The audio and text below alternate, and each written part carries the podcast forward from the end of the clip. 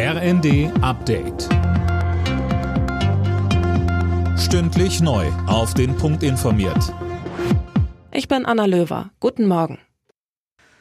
Italien steht vor einem Regierungswechsel. Hochrechnungen zufolge hat das Rechtsbündnis von FDE-Spitzenkandidatin Meloni bei der Parlamentswahl eine klare Mehrheit geholt. Zusammen mit ihren Bündnispartnern dürfte es für eine absolute Mehrheit reichen. Glückwünsche kamen unter anderem von AfD-Politikern. Die Vizepräsidentin des EU-Parlaments Bali zeigte sich dagegen besorgt. Sie sagte der Welt, Meloni stelle eine Gefahr für das konstruktive Miteinander in Europa dar.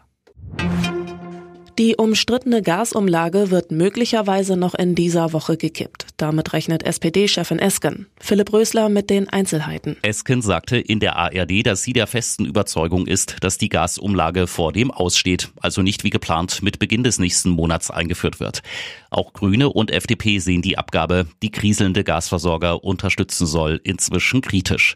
Gleichzeitig wird über eine Deckelung des Gaspreises diskutiert. Da ist die Finanzierung aber unklar, weil Bundesfinanzminister Lindner auf die Einhaltung der Schuldenbremse pocht. Falls Russland weitere ukrainische Gebiete annektiert, sind Verhandlungen mit dem Kreml vom Tisch. Das hat der Präsident der Ukraine Zelensky gesagt. Seit Freitag wird im Osten und Süden der Ukraine in Scheinreferenten über einen Beitritt zu Russland abgestimmt. Der Act für die Halbzeitshow des kommenden Super Bowls nächstes Jahr im Februar steht fest. Es ist Rihanna. Welche Footballteams beim Finale der National Football League in den USA dann aufeinandertreffen, ist dagegen noch offen. Alle Nachrichten auf rnd.de